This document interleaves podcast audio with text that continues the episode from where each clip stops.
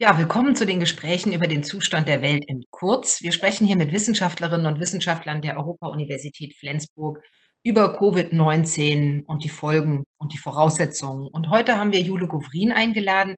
Sie forscht als Philosophin an der Schnittstelle von politischer Theorie und Sozialphilosophie an der EUF und schreibt auch unter anderem als freie Autorin für die Zeit Online.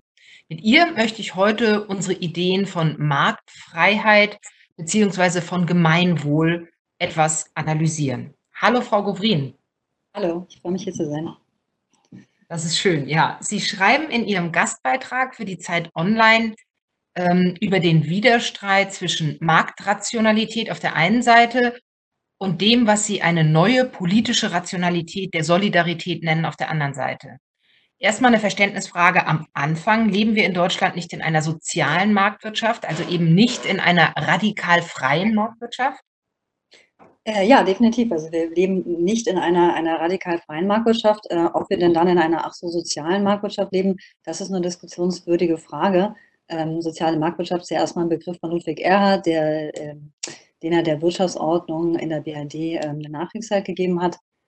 Wenn man sich die Lage nun anguckt, ab den 90er Jahren mit der Regierung Schröders vertiefen sich die Ungleichheiten. Ähm, das ist überaus deutlich jetzt auch gerade noch im Zuge der Corona- ähm, Krise, wo ja quasi diese sozialen Ungleichheiten, die davor schon da sind, richtig offen nochmal drastisch zutage ähm, treten, beispielsweise in Bezug auf, ähm, auf Arbeit, äh, im Pflegepersonal, sei es in Schlachthöfen. Also genau die Leute, die vielleicht durch schon ähm, durch Geschlecht oder indem sie quasi ähm, keine deutsche Staatsangehörigkeit prekär, so ohnehin prekär sind, ähm, arbeiten in Berufen, die gerade keinerlei, also wenig Schutz haben, die in der Ansteckungsgefahr noch gefährdeter sind die erhalten zwar eine symbolische Aufwertung als äh, systemrelevant, aber gleichermaßen ähm, wird ihnen ja sehr, sehr deutlich äh, vermittelt, äh, indem sie immer wieder der Ansteckungsgefahr ausgesetzt werden, dass ihre Arbeitskraft ersetzbar ist und austauschbar ist.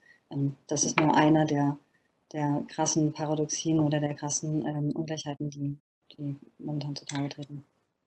Also sozusagen schon äh, nominell eine soziale Marktwirtschaft, aber eben äh, seit den 90ern, da haben wir auch schon mehrere Gespräche zugeführt, seit den 90er Jahren erleben wir eben einen Abbau von Wohlfahrtsstaatlichkeit und von Sozialstaatlichkeit.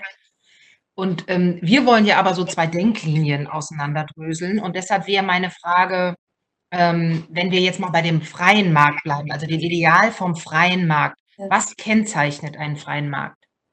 Sie haben das schon ganz richtig gesagt. Es ist erstmal ein Ideal, es ist ein, ein Mythos, eine Mehr, ähm, die zurückgeht auf, ähm, auf Adam Smith und dann aufgegriffen wurde von den Ökonomen Friedrich von Hayek und Milton Friedman ähm, im 20. Jahrhundert und, und dann nochmal quasi eben als liberales Denken populär gemacht wurde. Und die Idee ist quasi, also dieser, dieser Mythos des freien Marktes besagt, dass der freie Markt letztendlich alles selber regelt, dass es keinerlei Intervention des Staates bedarf. Es sieht Ökonomisches angeht, als auch eine Privatisierung ähm, im Sinne, dass der Gedanke des Sozialen, des Gemeinwohls ähm, sabotiert wird, äh, um es drastisch zu sagen. Also im Fokus steht alleine das Individuum ähm, und die, die vermeintliche Idee dahinter ist, ähm, dass je also die Freiheit, die absolute Freiheit des Marktes auch zur absoluten Freiheit der Individuen führen würde.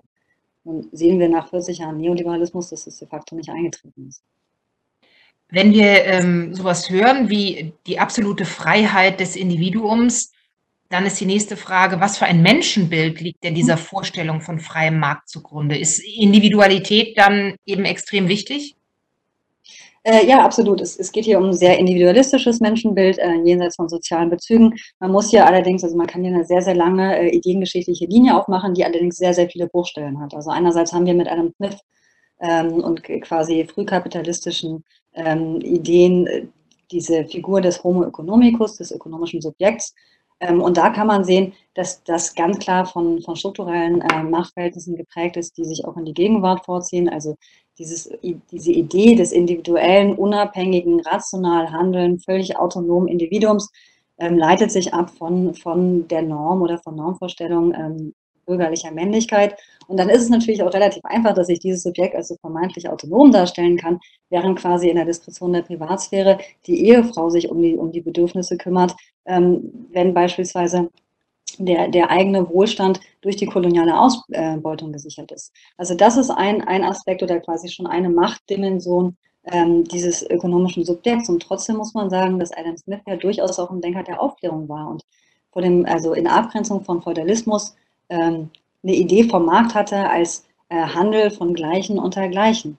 Und da stand, also Smith hatte eine, immer noch eine Vision von Gemeinwohl. In den neuen neoliberalen Denken ist, es, ist das gar nicht mal so. Also da ist die Idee quasi des, des Gemeinwohls oder des Sozialen äh, sollen gezielt ähm, sabotiert werden äh, und die stattdessen, also statt der Idee eines sozialen, solidarischen Miteinanders, ähm, geht es vielmehr um einen Wettkampf der Individuen. Und damit werden Menschen de facto zu Humankapital. Und man sieht, man sieht hier diese Inwertsetzung des Lebens, tritt ja auch im Zuge der Corona-Krise nochmal deutlich äh, zutage, ähm, auch mit wie viel Brutalität das einhergeht. Also es, man sieht, ähm, wie beispielsweise in dieses ökonomische Denken äh, mit einer gewissen Opferlogik verbunden ist. Also es haben sich ja einige ereifert, dass um die Wirtschaft zu retten, äh, müsse, man, müsse man aus dem Lockdown herausgehen. Äh, und da war man durchaus willens, äh, Menschengruppen ähm, bewusst zu gefährden oder der, der Gefahr auszusetzen.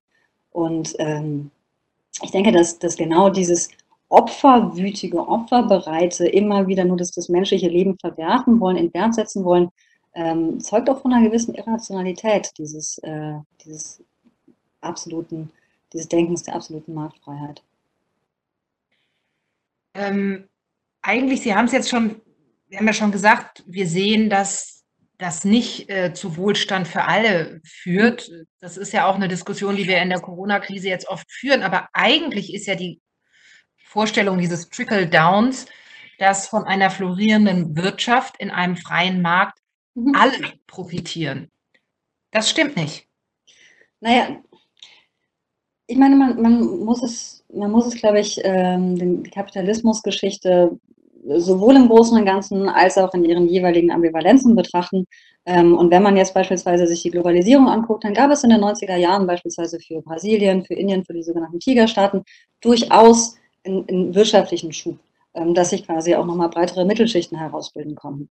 Ähm, man sieht allerdings ab 2000 ungefähr, dass sich, dass sich die sozialen Ungleichheiten sowohl global im globalen Verhältnis als auch innerhalb von Gesellschaften deutlich vertiefen. Ähm, und es gab den, diesen Global Wealth Report von 2017 ähm, mit diesem, wie ich finde, doch recht schockierenden Ergebnis, dass ein Prozent der, der Gesamtbevölkerung ähm, über 50 Prozent des äh, gesamten globalen Vermögens besitzen. Ähm, also äh, angesichts solcher Fakten erscheint die Fort das Fortschritts- und Wohlstandsversprechen des Kapitalismus, äh, nach, also gerade vom Hintergrund dieser langen Geschichte, doch mehr als fragwürdig. Jetzt sagen Sie, dass sozusagen das ja ungerecht ist. Mhm. Oft hört man dann dagegen zu sagen, ja, klar wäre es schön, wenn es irgendwie gerechter wäre, aber das funktioniert halt nicht. Äh, Wirtschaft ähm, funktioniert eben nur auf diese Art und Weise, dass es eben ein Kampf der, der Individuen ist. Sie dagegen sagen, nee, es ist eine andere Möglichkeit, eine andere Wirtschaft ist auch vernünftig. Äh, absolut. Und ich, ich glaube, man müsste erstmal äh, erstmal mit der Frage anfangen, wie vernünftig das bestehende Wirtschaftssystem ist. Und wie gesagt, angesichts der bestehenden Ungleichheiten ist das ja recht deutlich oder auch die Paradoxien, die jetzt äh, die Pandemie hervorbringt. Also dass beispielsweise ärmere Staaten, die äh, noch durch die Kolonialgeschichte äh, strukturell benachteiligt sind, auf einmal auf einem freien Markt um, um basale Schutzmittel konkurrieren müssen mit reicheren Staaten. Also das ist ja nur eine der, der drastischen äh, Unsinnigkeiten oder angesichts der kaputt immer und marode gesparten Krankenhäuser. Ähm, ich, ich, glaube, man sollte nicht vergessen, dass der Neoliberalismus sich gerne als, als eine ähm, sachliche, wissensvermittelte, neutrale, objektive Autorität darstellen möchte. Aber es ist dennoch auch eine Ideologie, die auch mit Affektpolitiken, also die auch auf Gefühle abzielt, ähm, arbeitet. Und, und da wird immer sehr gerne, gerne quasi der neoliberale Weg als Weg der Sicherheit, als einzig gangbarer Weg, als einzig vernünftiger Weg und als alternativloser Weg ähm, angepriesen. Nun muss man ja auch erstmal fragen, ist, wie schwierig ein Wirtschaftssystem ist oder ein Wirtschaftsdenken ist, was, was sich selber als, als alternativlos darstellt. Es gab immer Alternativen. Es gab beispielsweise jetzt eine wirtschaftsliberale Alternative, den Keynesianismus. Es gibt alternative ähm, Ökonomiekonzepte in marxistischer Tradition, in feministisch-marxistischer Tradition. Es gibt zahlreiche Alternativen. Es gibt solidarische Ökonomien. Ähm, ich glaube, man muss diesen, diesen Verabsolutierungsversuch, sich als alternativlos darzustellen, wirklich mal vehement in Frage stellen. Ähm, und wir sehen ja auch wirklich gerade, dass es durchaus vernünftig ist, und zwar im Sinne einer, einer äh, aufklärerischen Vernunft, die auch Gleichheit erzielt, ähm, dass das Gemeinwohl und das Gesellschaftliche ähm, im Fokus stehen und dass nicht alle Sphären des Gesellschaftlichen ähm, einer, einer radikalen Profitlogik unterzogen werden. Sie haben es gerade schon gesagt, auch äh, sozusagen, Sie sprechen von Vernunft und Aufklärung. Das Menschenbild der Aufklärung, das, Sie haben es ja vorhin auch gesagt, der, der Vorstellung des freien Marktes ja zugrunde liegt auch. Das betont die Autonomie der Individuen. Das heißt, es gibt eben autonome Individuen, die in einem Wettstreit äh, um das, äh, wie soll man sagen, um Erfolg ringen, sage ich mal. Das Menschenbild der Wirtschaft, das eine Alternative darstellen könnte, betont die Verwundbarkeit. Das schreiben Sie in Ihrem Artikel für die Zeit online. Was meinen Sie mit Verwundbarkeit? Ich, erstmal müsste man zurückkommen zum Autonomiebegriff. Ich glaube, der Autonomiebegriff ist ja in und für sich, wie so viele Ideen und Konzepte der Aufklärung, äh, sehr schillernd. Und ich, ich glaube, wenn man Autonomie als so ein, so ein Wettkampf zwischen Individuen versteht, dann ist, ist es auf jeden Fall eine Idee, die ähm, äh, politisch sehr angreifbar ist. Äh, wenn man allerdings Autonomie im Sinne von Selbstbestimmung ähm, mhm. steht, ähm, dann ist es ja durchaus ein wichtiges Ideal oder ein wichtiges Prinzip, aber ich glaube immer ein Prinzip, was sich nur in sozialen Praktiken im Miteinander ähm, quasi ergeben kann. Und Verwundbarkeit ist eine Idee, die, die ein Stück weit daran anschließt. Ähm, man, man, könnte jetzt hier eine, eine, schöne philosophische Linie von der Sozialphilosophie Hegels bis zur aktuellen Sozialphilosophie von Judith Butler ziehen. Ähm, Verwundbarkeit beschreibt eine, eine ganz grundlegende Verbundenheit von Menschen zueinander. Und zwar ähm, ist es ja Menschen eigen, dass sie, dass sie, wenn sie auf die Welt kommen, anthropologisch gesehen, sehr lange, also sehr lange abhängig sind. Und zwar auf eine ganz körperliche Art und Weise. Menschen müssen gehalten werden, gefüttert werden, beschützt werden. Ähm, und dieses, dieses körperliche voneinander abhängig sein ist etwas, was, was sich nicht auflöst. Wir sind immer körperlich voneinander abhängig. Wir müssen einander schützen. Wir können einander verbunden, wir können einander aber auch schützen. Und ich glaube, dass die, dass die Pandemie dies auf, auf eine wirklich körperliche Art und Weise nochmal deutlich zutage ähm, treten lässt. Ähm, um quasi uns selber körperlich zu schützen, müssen wir andere schützen. Und wenn, wenn es daran besteht, dass wir achtsam sind, indem wir so, ähm, physischen körperlichen Abstand einnehmen. Und ich glaube, dass diese Idee der Verwundbarkeit letztendlich ein, ein sehr, sehr philosophisch radikales Narrativ der Gleichheit und der Egalität ist. Äh, in dem Sinne, wir teilen diese, diese körperliche Abhängigkeit voneinander. Das heißt aber nicht, dass wir nicht verschieden sind und uns nicht unsere Differenzen anerkennen können. Es geht nicht darum, quasi Gesellschaften gleich zu machen oder zu homogenisieren.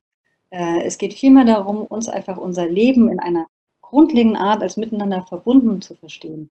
Weshalb es eben nicht geht, manche Leben zu, äh, zu opfern, andere Leben als betrauenswert zu beklagen, andere wiederum nicht, äh, sondern vielmehr das, das Leben als Gesamtes in, in seiner äh, Verbundenheit zu schützen. Es gibt, da muss ich dran denken, ähm, einen, einen vietnamesischen Buddhisten, Thich Nhat Hanh, der hat den Begriff des Interbeing geprägt. Der geht, glaube ich, ein bisschen weiter, weil er sagt, ähm, alles ist voneinander abhängig und miteinander, ähm, also von den Bienen und den Bäumen und dem Boden und wir sind sozusagen eingebettet in einen Kosmos. Es ist ein unendliches Netz von Beziehungen und Abhängigkeiten. Passt der Begriff der Verwundbarkeit da rein? Ah, ich, ich glaube, dass es ja schon eine sehr starke Resonanz gibt zwischen den beiden Begriffen. Und ich, ich möchte auch sagen, dass der Begriff der Verwundbarkeit ähm, sich gar nicht nur auf, auf Menschen beziehen muss. Also man, man kann irgendwie ähm, das Gesamte als, als ein Denken der relationalen Ontologien verstehen, also quasi in dem Sinne, dass wir keine getrennten Entitäten darstellen, sondern grundlegend mit, mit uns und unserer Umwelt ver, äh, verbunden sind.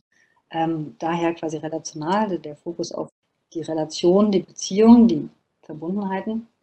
Ähm, und man kann beispielsweise im ähm, lateinamerikanischen Denken gibt es das sogenannte Buen Vivir, was eben auch vorschlägt, dass, dass Menschen sich, sich nicht nur ähm, quasi als voneinander getrennte Individuen betrachten, sondern auch einen anderen Bezug zur, zur Erde und die Erde als ein, ein anderes Subjekt auffassen, mit dem sie verbunden sind und eben nicht in so einem ähm, Ausbeutungsverhältnis ähm, begreifen. Und ich denke, dass sowohl dieses Umdenken des Sozialen unglaublich wichtig ist, um auch auf die Spätfolgen der Pandemie zu reagieren, ähm, aber eben auch auf die andere Krise, in der wir uns gerade befinden, nämlich die Klimakrise.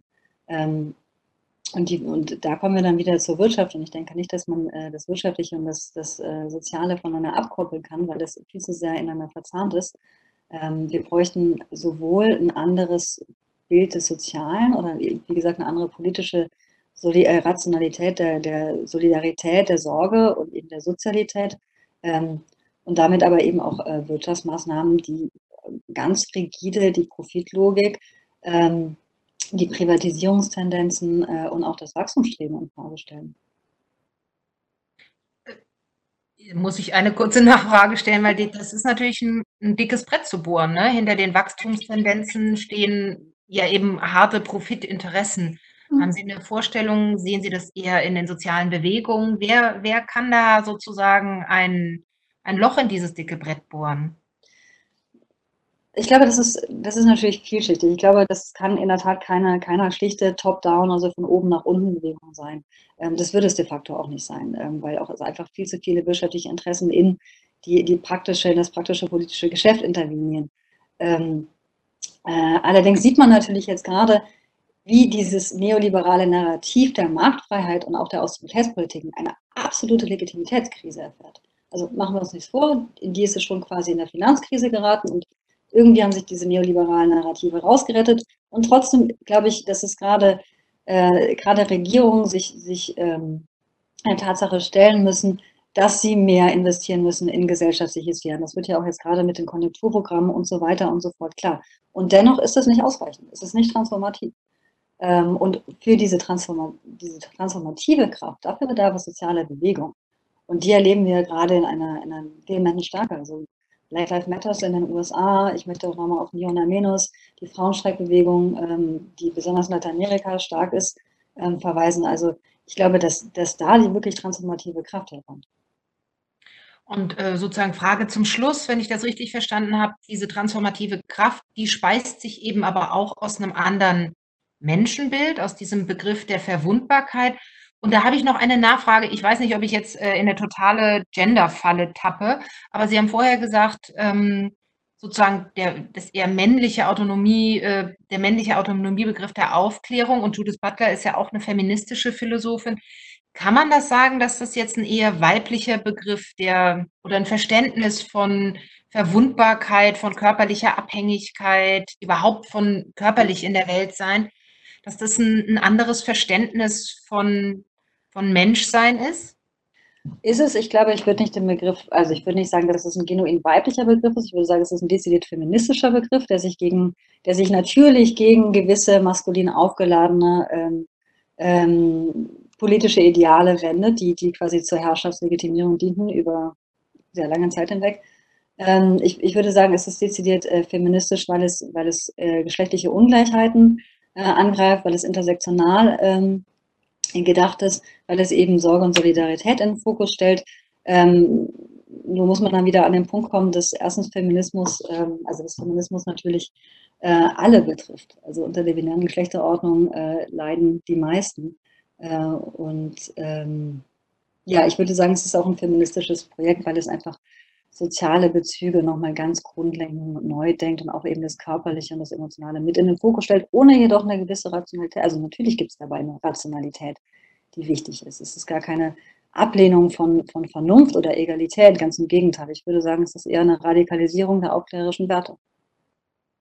Das war ein Schlusswort. Vielen Dank, Jule Gumrin, für dieses Gespräch. Vielen Dank.